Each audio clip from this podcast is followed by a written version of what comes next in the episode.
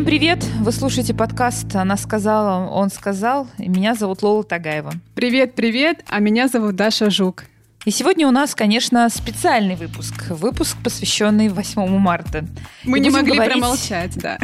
Говорить будем, э, не поверите, не про мимозы, а говорить будем про женский протест. Вообще-то, когда этот праздник придумали, он был э, совсем не про мимозы, не про ромашки, не про розы, а про наши права и свободы, про права и свободы женщин. Это уже позже наши консервативные политики с их духовными скрепами, но сначала это было в Советском Союзе, а потом в современной России, и все усугублялось. Э, В общем, они придумали дарить в этот день женщинам цветы и мыть за женщин посуду. И история про протест забылась.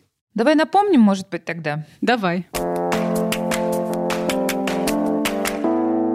Вообще всю бучу сначала начали американки, когда в начале 20 века устраивали акции за свои права, требуя сокращения рабочего дня, равной оплаты труда с мужчинами и равных избирательных прав. Но и наши российские, а потом уже советские женщины тоже постарались. Именно благодаря им Международный женский день отмечается 8 марта. В этот день, по старому календарю 23 февраля, такое замечательное совпадение, в 1917 году началась забастовка работниц ткацких фабрик Выборгской стороны в Петрограде. Да, женщины тогда требовали хлеба и мира, а потом это все переросло в известную нам революцию. И спустя неделю император отрекся от престола. И в этом же году, в 17-м, советские женщины добились права голоса. А мы это 8 марта встречаем совсем другим настроением.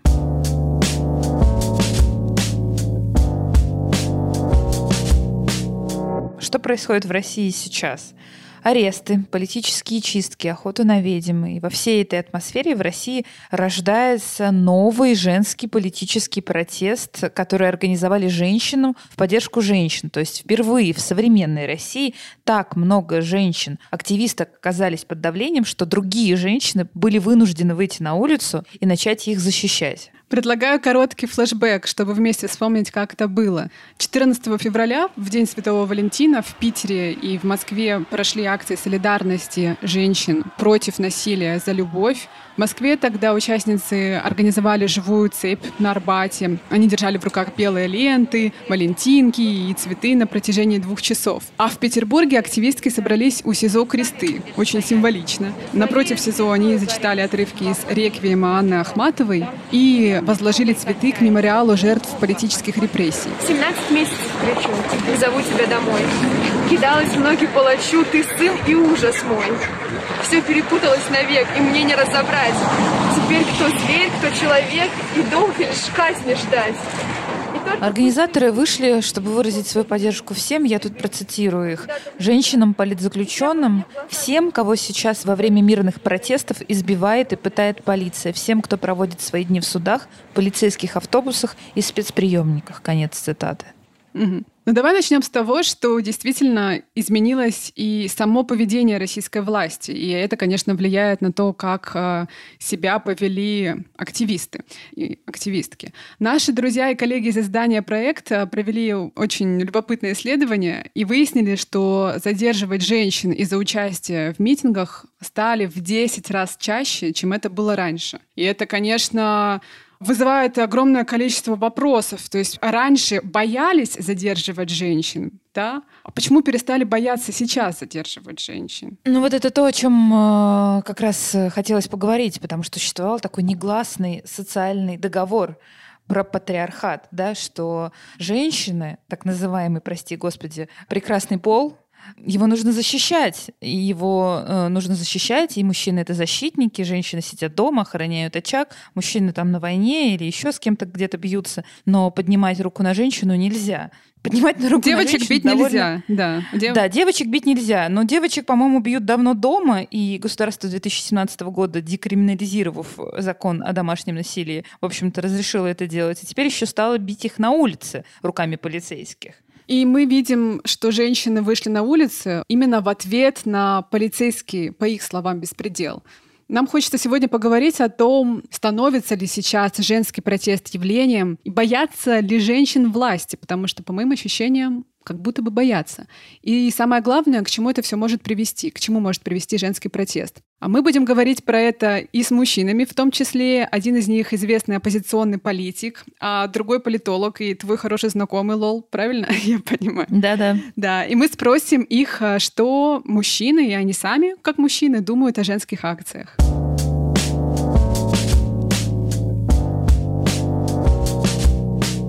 Но начнем все-таки, наверное, с того, что сами участницы этих протестных акций в России думают об э, их эффективности. Говорить э, будем э, с известным политиком Юлией Галяминой, которая 14 февраля вышла с женщинами на акцию в Москве. Давай ей позвоним. Давай.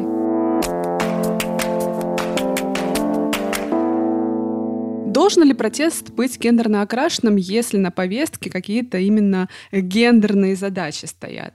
Ну, вы знаете, когда мы говорим о гендерном протесте, то мы всегда имеем в виду только женский протест, потому что нет какого-то специального мужского протеста. Ну, я вообще не люблю слово протест, честно скажу. Ну, не люблю его, потому что мы все-таки не протестуем и не боремся с чем-то, а мы выступаем за что-то да, и поэтому э, это не протест, а это некоторое женское политическое участие. И, конечно, оно имеет свои особенности и свои характеристики, и, соответственно, если он существует, значит, он существует. Тут нельзя сказать, нет, этого не должно быть. А куда это денется, если а, мы это видим? 18 декабря вы ходили на заседание по статье о неоднократном нарушении правил проведения митингов, вы ходили в таком прекрасном в пол красном платье. Наверное, у вас был какой-то месседж определенный. Вот мне хотелось э, не гадать, а какой, а задать вам этот вопрос. Вот что вы хотели этим платьем сказать и что хотели подчеркнуть именно вот таким очень женственным, красным, прекрасным платьем? Это послание, оно потеряет, да, при переводе, потому что если бы я хотела сказать словами, я бы так и сказала, но я сказала платьем. Но э, в словах я тоже своих подчеркнула, что в некотором смысле это праздник, что весь а этот процесс мы превращаем в праздник, потому что жизнь — это вообще праздник, и надо к этой жизни как к празднику и относиться. И что бы с тобой ни происходило, ты находишься на этом пути свободы, да, и ты нет никакого, нет никакого места, где ты будешь свободен, ты будешь свободен только каждый день внутри себя, и ты, что свобода — это и есть путь. Лично для вас и в принципе, вам кажется, что это какой-то козырь такой, женский, скажем, да, ну как-то вот в политике педалировать а, женские атрибуты и а, одежду? Знаете, для меня самой этот суд был таким открытием женственности собственной. Для меня это было важно лично. Я, может быть, не была до этого суда настолько, не настолько понимала свою именно женскую сущность политическую, а именно этот суд, он мне это помог это понять. И за что я тоже благодарна эм, тому, что он был. И я поняла, что да, есть востребованность людей в таком образе и в таком человеке, потому что люди устали от агрессии, люди устали от а, вот этой соревновательности, конкуренции, всех со всеми, устали от того, что идет агрессивный такой дискурс вокруг. Даже неважно, он идет отовсюду, он идет не только от властей, он, к сожалению, идет от оппозиции тоже, довольно агрессивный. Э, и кого-то это возбуждает, кому-то это нравится, и отлично, но есть достаточно много людей, которым это не нравится, которых это отвергает от тех ценностей и тех идей, которые мы продвигаем, которые мы хотим в России видеть. И прежде всего это такая нормальная жизнь, не агрессивная, без э, лишних нервов. Жизнь, в которой тебе не нужно постоянно находиться на чеку, постоянно быть на острие борьбы. А, к сожалению, так это и происходит у нас сейчас. Поэтому женщины часто сейчас в последнее время выбирают тех странах, где речь идет о более спокойной жизни, о равенстве, о желании развиваться. Смотрите на Финляндию, которая такая, да, она, ну, она такая не вследствие того, что у них там женщины у власти, а женщины у власти вследствие того, что вот такие ценности общества. Как вам кажется, в принципе, можно чего-то добиться с помощью улыбок, сердец, а, всего того, что было атрибутами э, женских акций солидарности, вот, которые недавно прошли, да, в то время, когда задерживают очень жестко, арестовывают вне зависимости от того, кто то мужчина или женщина, да, вот если добиваться снижения стрессовости в обществе и желания донести до общества свой месседж, то, мне кажется, только так это и возможно. Потому что агрессивными действиями ты месседж до общества не донесешь.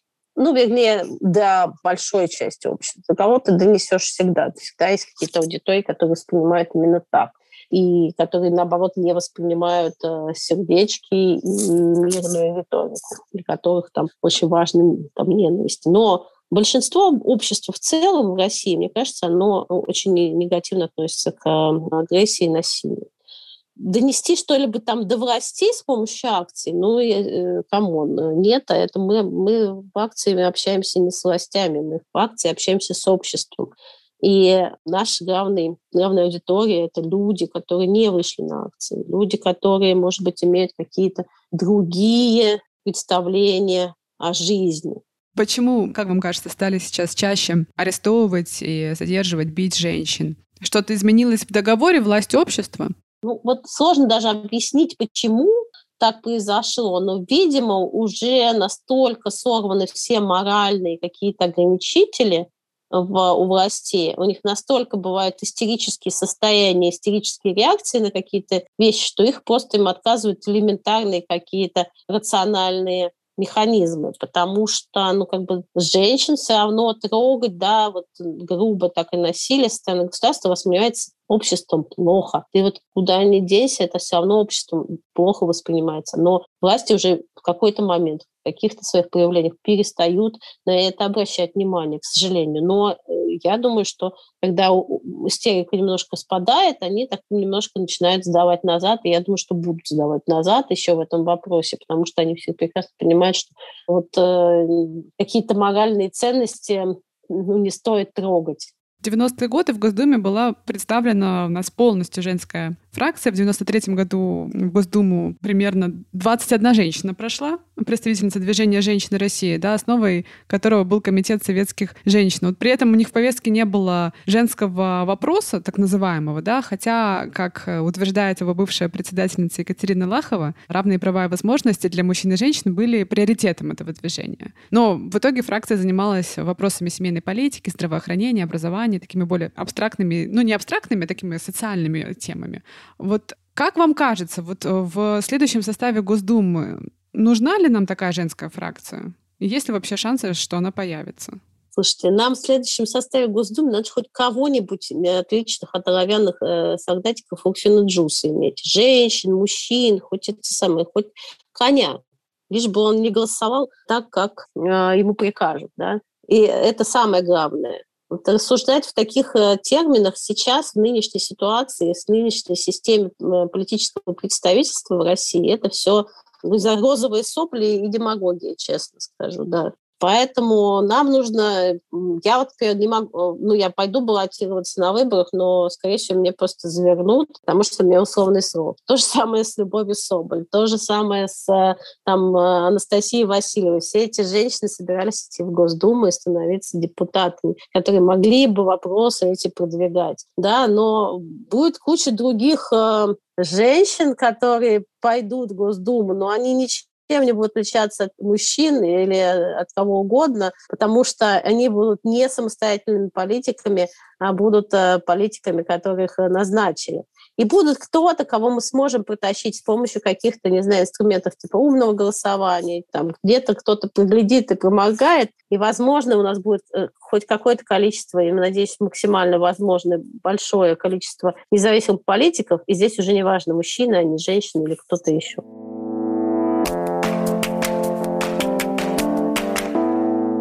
Юлия Галямина делает ставку на ненасильственный стиль, как она сама говорит. И, судя по всему, по моим личным ощущениям, мы все очень устали от политиков, а, бесконечно демонстрирующих свои мускулы и бряцающих оружием. Ну вот помнишь, э, кстати, мы обсуждали в новогоднем эпизоде, что в 2020 в странах, которые возглавляют женщины с ковидом, справлялись намного лучше. Это исследование провел Европейский центральный банк. Да, да, интересное исследование. Мы тогда как раз с тобой говорили, что Ангела Меркель, э, Джасинда Ардерн, это премьер-министр Новой Зеландии, Санна Марин, премьер-министр Финляндии, вот они проявили действительно себя очень хорошо в 2020 году, если мы говорим про э, результаты их борьбы с пандемией. В общем, им респект большой. И, кстати, исследователи объясняют это не тем, что женщины все такие классные, умные, лучшие, мужчин знают, как бороться с пандемией, а тем, что в целом общество стран, которые созрели для того, чтобы женщина была президентом или премьер-министром, вот общество таких стран, они более прогрессивные. Ну да, то есть в таких странах, э, получается, лучше развита коллективная ответственность и взаимопомощь, и у них меньше классовое и политическое неравенство. Легче управлять рисками и, конечно, больше возможностей для диалога, ну вот прям как в нашем подкасте. И во время диалога находится оптимальное решение, а не решение некого одного сильного лидера. Ну, вообще это общемировой тренд. Э, мирные протесты женщин, цветы, стихи, креатив и жесткая реакция на все это со стороны власти. И, кстати, Россия в этом году это не единственный пример, где женский протест становится очень заметным. Ну, про Белоруссию мы все уже знаем, но есть еще две страны, где политические выступления женщин становятся все более заметными и влиятельными.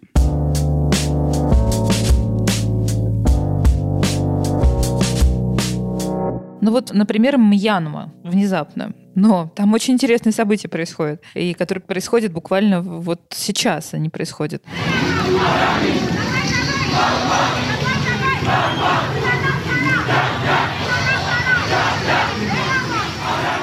Женщины вышли на улицы после захвата власти военными 1 февраля. Там арестовали в очередной раз и отстранили от власти госсоветника и лауреата Нобелевской премии и президента. А женщины из нескольких организаций за права женщины-феминистки Мьянме объединились и вышли на улицы с посланием, захватившим власть, которое звучит так. «Вы напрасно связались с нашим поколением». И они требуют восстановить э, в правах это правительство. Военные, конечно же, ответили им как военные, жестким разгоном, вплоть до убийства одной из активисток, но женщины Мьянмы говорят, что их не остановить. И еще вторая страна тоже очень интересно, то, что там прямо сейчас а, происходит и происходило в феврале. Это страна Индия, там проходили митинги фермеров, а, и женщины стали довольно активной силой этого протеста.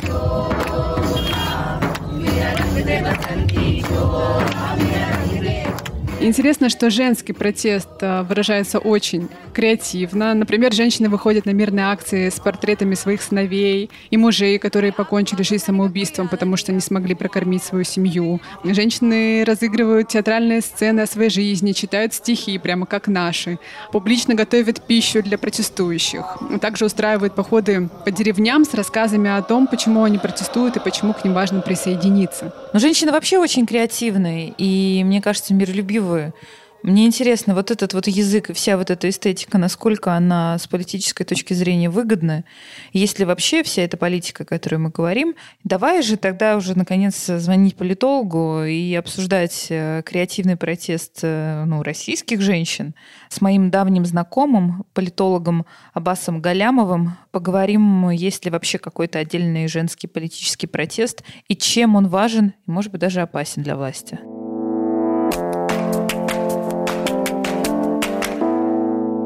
Акциях а, протеста стало участвовать гораздо больше женщин а, в последнее время, чем это было, скажем, пять лет назад. А на прошедших митингах гендерный состав почти сравнялся.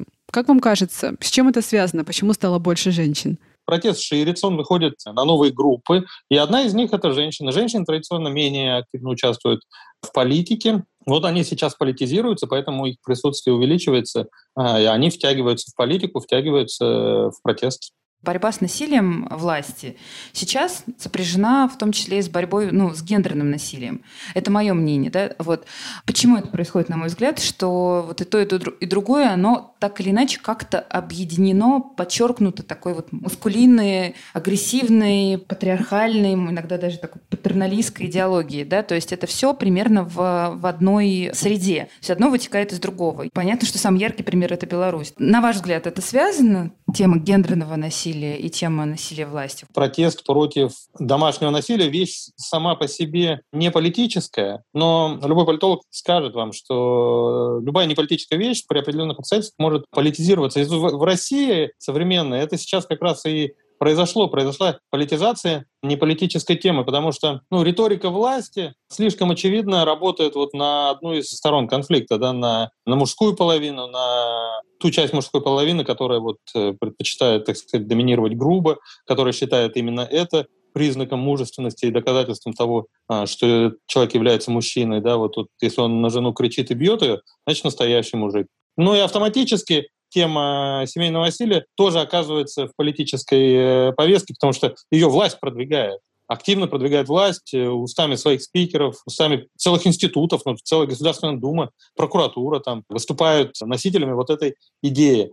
Ну и когда люди видят, что женщины видят, что это не просто так российские мужики такие вот персонажи, да, с такими вот идеями странными, плохими, но это еще и подкреплено авторитетом государства, силой государственных институтов. Ну, естественно, вот тогда гнев женщины оборачивается, гнев носителей, я не хочу говорить женщин вообще, ну, потому что это в данном случае Мужчинам, мне, например, это тоже не нравится. Да? Многим мужчинам, э, которые являются носителями ценностей модерна, ну, это, это тоже не нравится. Да? И вот поэтому вот этим носителям э, этих э, ценностей, они, они восстают против государства, потому что справедливо считает, что именно государство, так сказать, является главным оплотом всего этого, всей этой архаики. Власть в России, в принципе, боится женщин.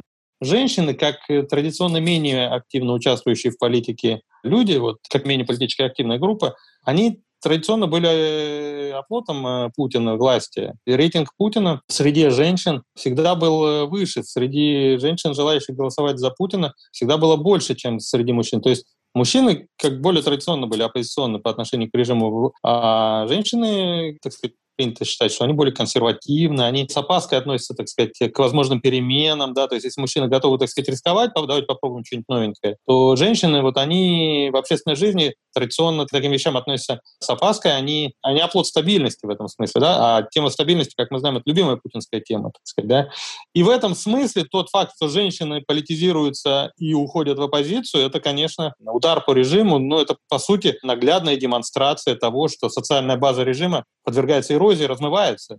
Если уж женщины уходят в оппозицию, ну, значит, все, пиши пропало. Это вот, вот как выглядит.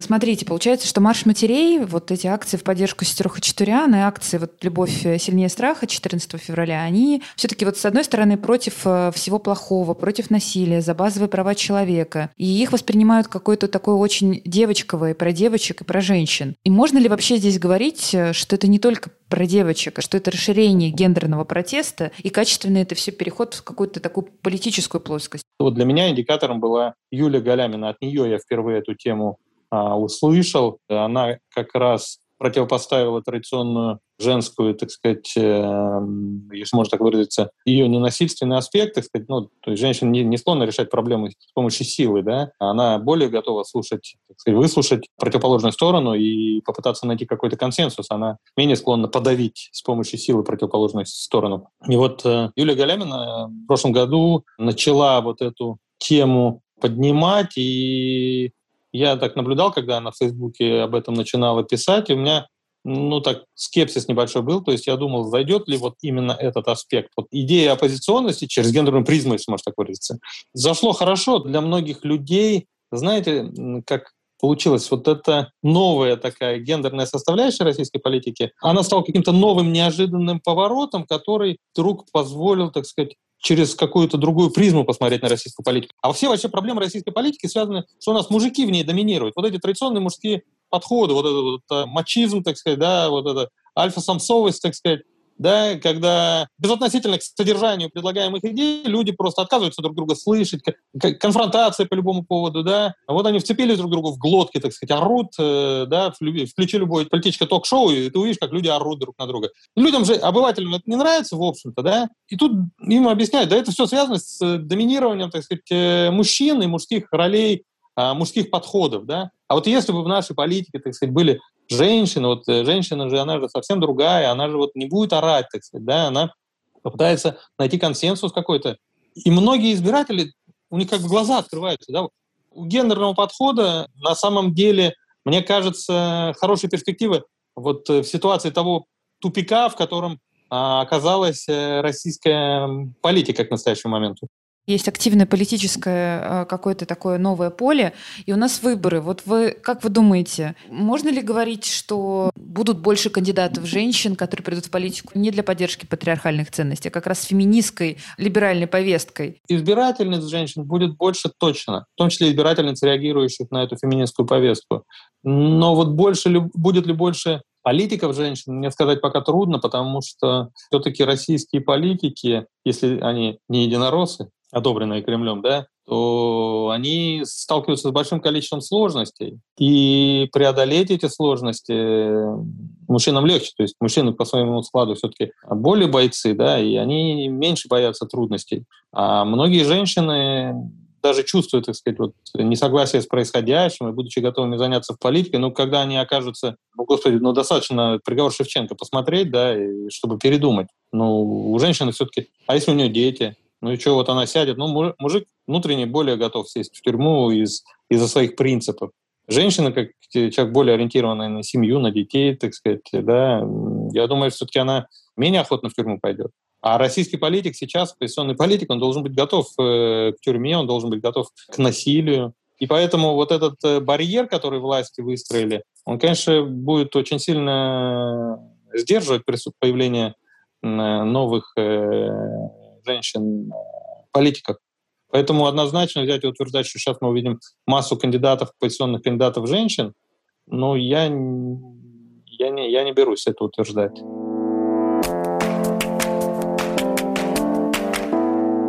Ну, я тут согласна с Аббасом, что домашнее насилие и насилие на улицах э, по отношению к женщинам как-то связаны, и связаны, конечно, с идеологической точки зрения. Я даже думаю, что вообще связаны напрямую. Существует общая агрессивная, патриархальная, маскулинная риторика. Это трудно сейчас отрицать, которую транслирует государство как основу своей идеологии во всем, что оно делает. То есть если мы изначально транслируем и говорим о патриархате, то в ситуации патриархата и бесконечной агрессии со всех сторон, то, что муж бьет жену, это нормально, нет, Даш? Ну, мы как будто бы на самом деле про это не говорим вслух. То есть э, мы говорим про то, что у нас на самом деле нет никакого насилия, у нас все классно, поэтому нам не нужен закон. Ну, как мне кажется.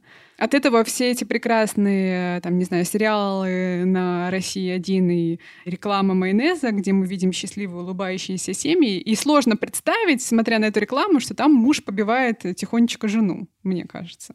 Ну да, но вообще, в принципе, вот такая вот крепкая семья, в которой нет вообще никаких ни ЛГБТ, не дай бог, ни насилия, ничего, а есть мудрая жена и муж-защитник Отечества, в такой семье насилия быть не может. И сколько ты не доказывай, не приводи фактов, что уровень насилия, в общем-то, во всех уровень домашнего насилия, он, в общем-то, более или менее везде примерно одинаковый. Вопрос просто в том, как это решается, на каком уровне и как активно принимает государство социальные институты в решении этих проблем. Ну, то есть во всем мире есть э, насилие, в России нет. Во, во всем мире практически в более чем 150 странах есть закон о профилактике домашнего насилия, в России нет. Поэтому женщины, защищающие свои права не быть избитыми своими партнерами-мужьями, в этой ситуации, которую создала сама власть, автоматически должна быть против режима, потому что атака на их права — это, получается, некая производная существующего режима. Ну да, ну то есть а если у нас девочек не бьют, и в семьях у нас все якобы хорошо, и государство женщин тоже защищает. Когда государство начинает этот договор нарушать,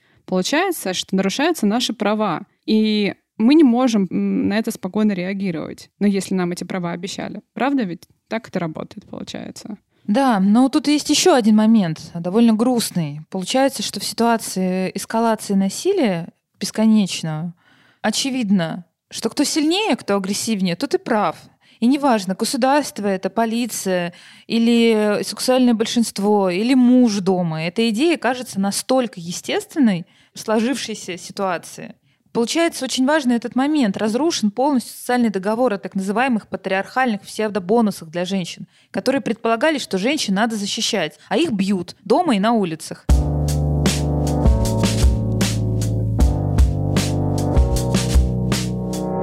Я считаю, и всегда это говорю, что все начинается с семьи. Ну, то есть отношения между мамой и папой и отношения мамы и папы к тебе очень влияют на то, каким ты будешь, и на то, какие будут у тебя отношения в твоей семье. Поэтому очень часто насилие — это такая бесконечная цепочка, не прерывающаяся, потому что ребенок, выходя из семьи, где там папа агрессор, он очень часто, к сожалению, повторяет похожий сценарий. Но при этом это все не заканчивается в одной семье. Это все, конечно, транслируется на отношения с обществом. И наши политики, которые поддерживают э, скрепу и сильный кулак, но они тоже из таких же семей, с такими же скрепами, видимо, и кулаками.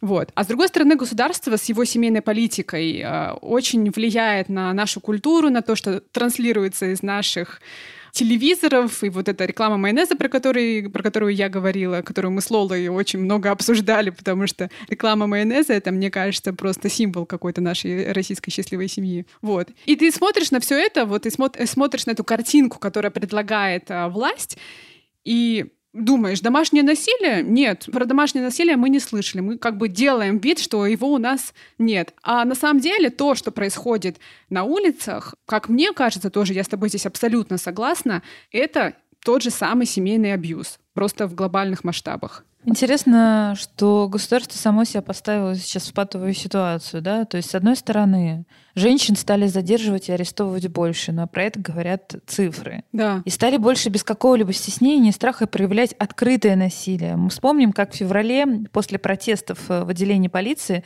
пытали волонтерку штаба Любови Соболь Алену Китаеву, надевая ей пакет на голову.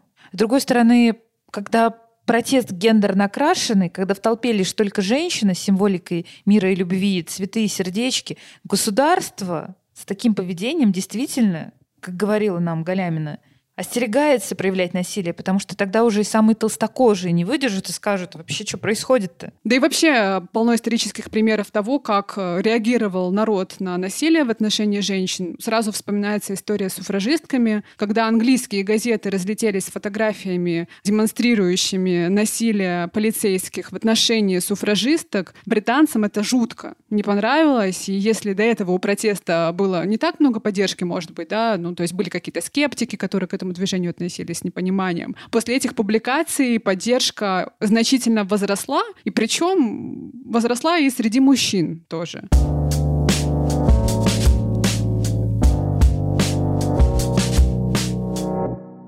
Согласно идее вообще нашего подкаста, мы должны искать в диалоге ответы на вопросы. Поэтому, конечно же, мы решили, что нужно обязательно спросить политика мужчину о том, что он думает о женском протесте и о том, может ли женский мирный протест и ненасильственная политика стать альтернативой тому, что у нас творится сейчас. И обсуждать эту тему мы будем с оппозиционным политиком Дмитрием Гудковым. Давай ему скорее набирать.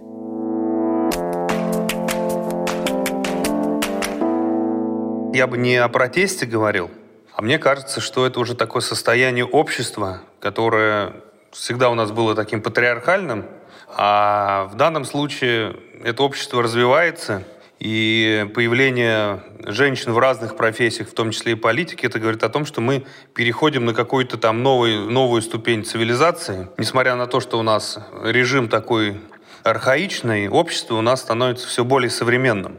В таких масштабах это новое точно. Хотя масштабы еще э, несопоставимы даже с белорусскими. Там же был этот женский марш, куда вышло очень много женщин.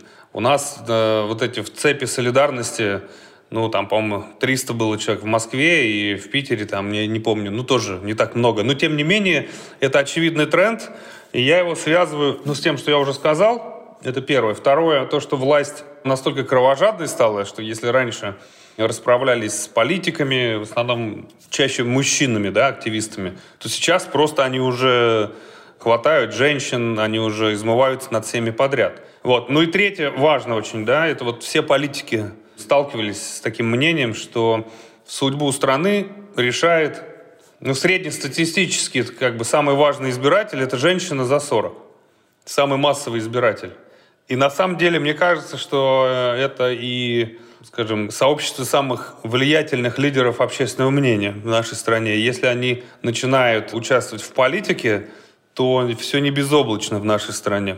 Но есть какой-то тренд на то, что их становится больше, ярких и бесстрашных?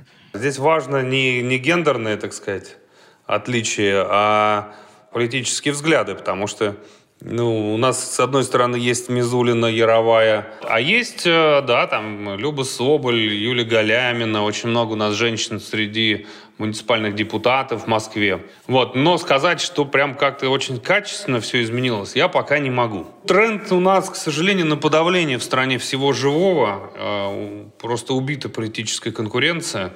Ну вот, у нас женщины сейчас сидят, Вот все, грубо говоря, женщины, которые способны были бы выигрывать выборы федеральные, они либо сидят, либо, как Юлия Галямина, не могут в выборах этих принимать участие. А так в «Единой России» полно женщин.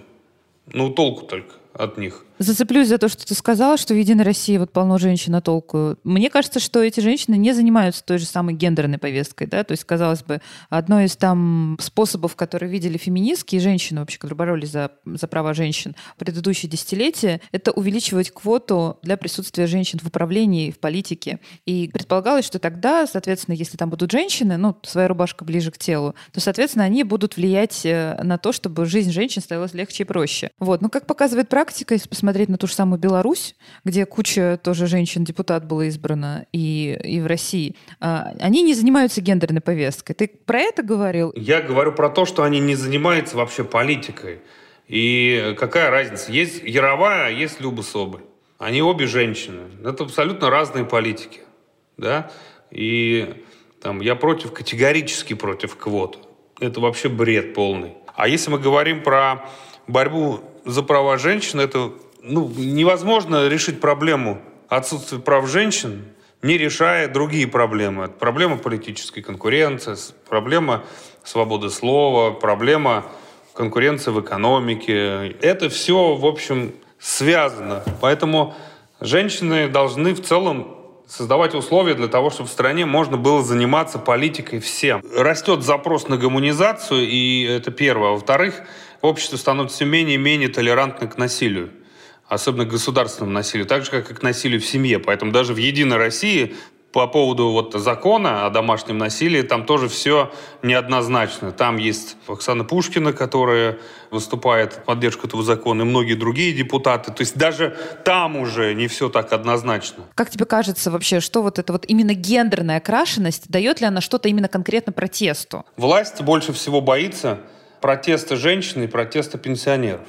Потому что одно дело разгонять э, акции, где там студенты, да, ну это, в общем-то, конечно, плохо воспринимается, но когда они начинают разгонять женщин, когда они начинают бить женщин и стариков, это прямо вот вызывает отторжение всего общества, потому что никто не может быть к этому толерантен. Именно поэтому 14 э, февраля никто не разгонял цепи солидарности женщин. Потому что насилие в отношении женщин со стороны государства просто сразу перевернет всю ситуацию в нашей стране. То есть, если мы говорим сейчас про борьбу э, режима с протестом, то здесь самое главное не то, сколько людей выходит.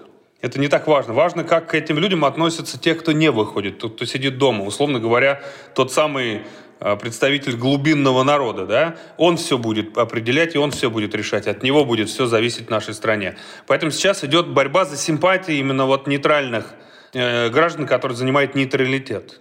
Так вот, именно гендерные акции, они могут быть гораздо более эффективными, потому что э, государственное насилие именно в отношении женщин точно определит выбор именно вот этих людей, которые не выходят, которые ни за что на свете не, не, не смогут даже нейтралитет занять, когда они видят, как там сотрудник полиции ногой там, вот в Питере, да, когда он там ударил ногой женщину, она ударилась об асфальт головой. И это просто вот такие события, они могут в момент поменять общественное мнение тех, кто пока занимает нейтралитет. Как ты вообще относишься сам к разделению в, в протесте по гендерному признаку, да? Потому что женщины, которые вышли 14 февраля, они же поддерживали именно женщин, политзаключенных и женщин, которые пострадали от власти. Я вообще не вижу в этом никаких проблем, потому что я уверен, что даже гендерные акции, они привлекают внимание к проблеме насилия в нашей стране, к проблеме политических заключенных. Но если мы возьмем любое развитое общество, то оно состоит из профсоюзов. То есть сначала появляются разные профсоюзы, не знаю, там профсоюз журналистов, профсоюз врачей, профсоюз учителей, профсоюзы рабочих там таких-то заводов, такой-то промышленности. И сначала профсоюзы защищают свои собственные права, потом профсоюзные движения формируют политические партии, и влияет на всю политику в России. Поэтому это, ну, скажем, просто нормальный такой э, технологический э, шаг, который ведет к политизации общества, и рано или поздно это, в общем-то, приведет к формированию нормальных политических сил, Просто, мне кажется, объединение по гендерным, не знаю, профессиональным и каким угодно признакам, ну, происходит быстрее. Когда появляются вот такие гендерные э, протесты, женщины там, красивые женщины с сердечками, там, с позитивными эмоциями, любовь, гуманизация, я не знаю. Это все то, что даже по картинке становится хорошей альтернативой вот этому свирепому режиму с полицейскими дубинками. То есть, с одной стороны, это космонавты вот эти в шлемах, да, сотрудники Росгвардии, злобные, избивающие мирных граждан. А с другой стороны, вот такая красивая картинка. И очевидно, что общество выберет второе.